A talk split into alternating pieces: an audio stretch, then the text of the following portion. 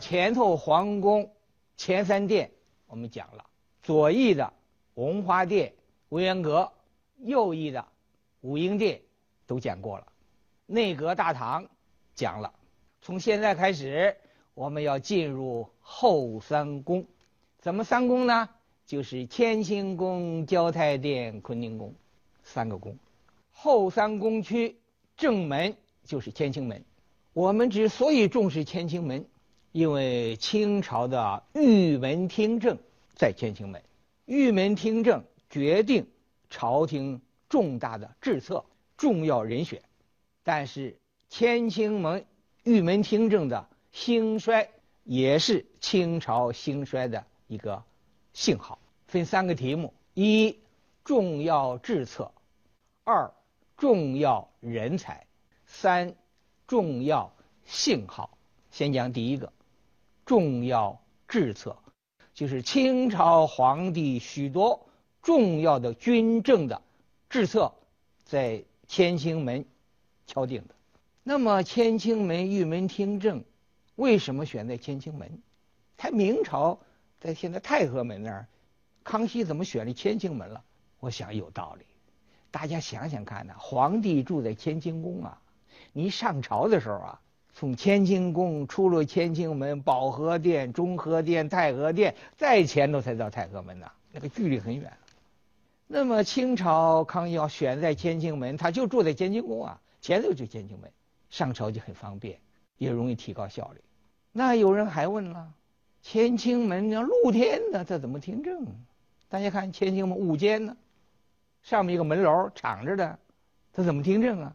他设有辅妃，就设一个帷帐，帷帐那儿设一个宝座，皇帝宝座，宝座前头有个御案，一个案子，两侧大臣跟皇帝一块儿在那儿处理公事。所谓御门听政啊，用我们今天话来说，就是朝廷办公会议，会议室在乾清门这儿。这会议室多大规模呀？多少人参加呀？我算了一下，正常情况下。十来个人那主要谁参加呀？主要是大学士啊，军机大臣呐，六部尚书，加上理藩院的等等几个重要大臣，侍郎、副部一级的，跟你事情直接有关的参加，一般都不参加。还有，哎一些起居住官负责记录的，等等一些人，所以人不多。什么时候玉门听政啊？它有规定的时间，夏秋是晨出。就相当于早上七点钟，冬春晚一点啊，晨正早上八点钟准时玉门听政。那在这个之前呢，参加玉门听政的官员和预备的官员，你比如说尚书参加玉门听政，他的侍郎啊、有关的司长啊、局长啊、有关的处长啊，怎么办？你也要到啊。有些事情临时的要顾问呢，你也得早到。所以预备的人员很多。天亮之前。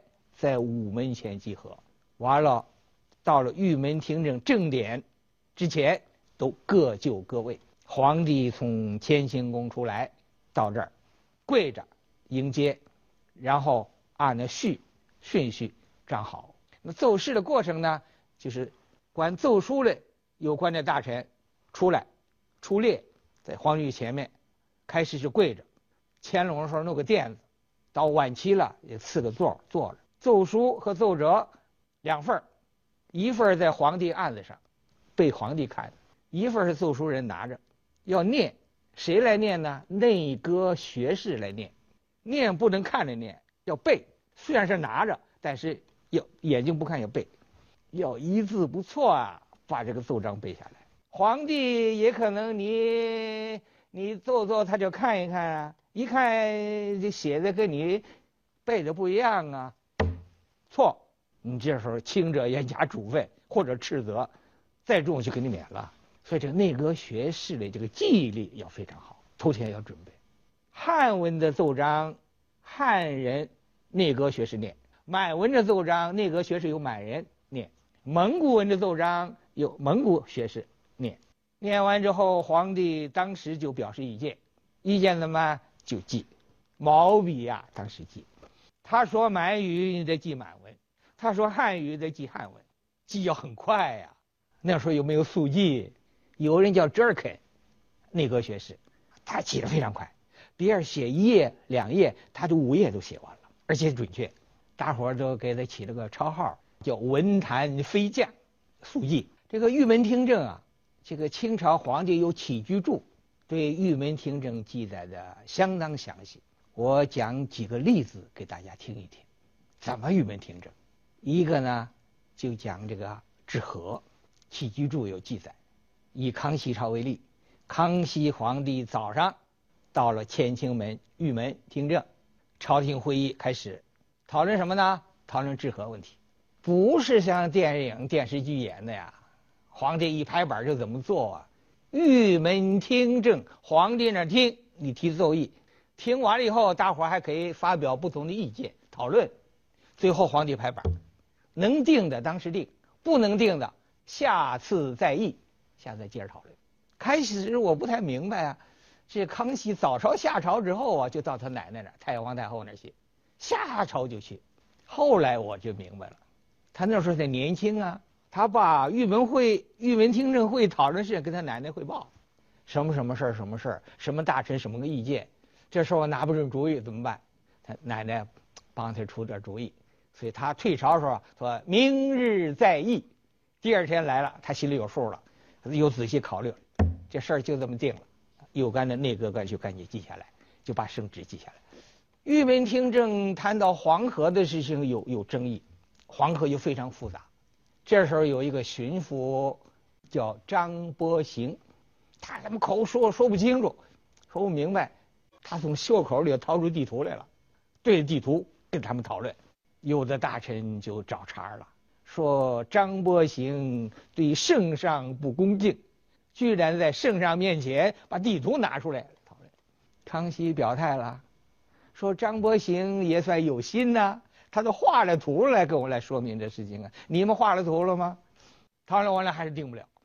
有一次就是跟我们这个辩论，正方、反方、甲方、乙方，甲方辩论，乙方在那坐听，乙方辩论驳甲方，两方面大声驳。康熙坐着不发言，就听，两边听。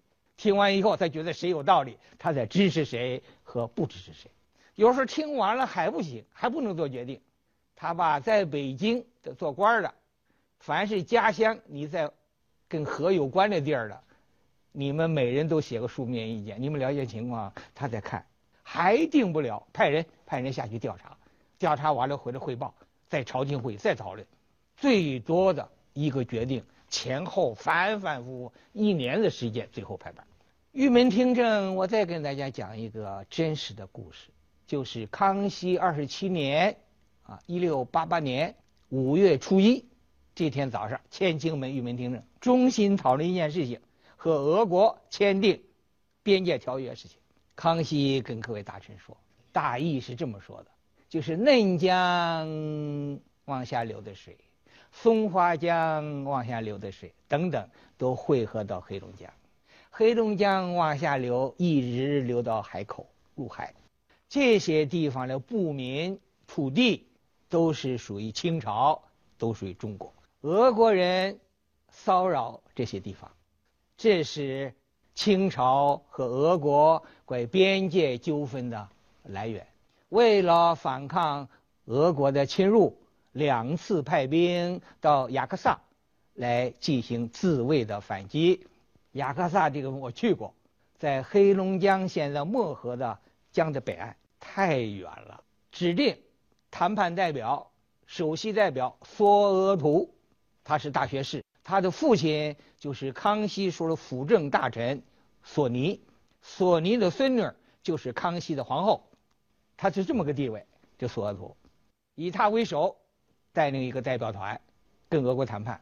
行前，康熙有个谕旨，其中有一段原文这样说的：“环江左右。”均系我属鄂伦春、齐勒尔、毕拉尔等人民，及赫哲、菲亚克所居之地，若不进取之，边民众不获安。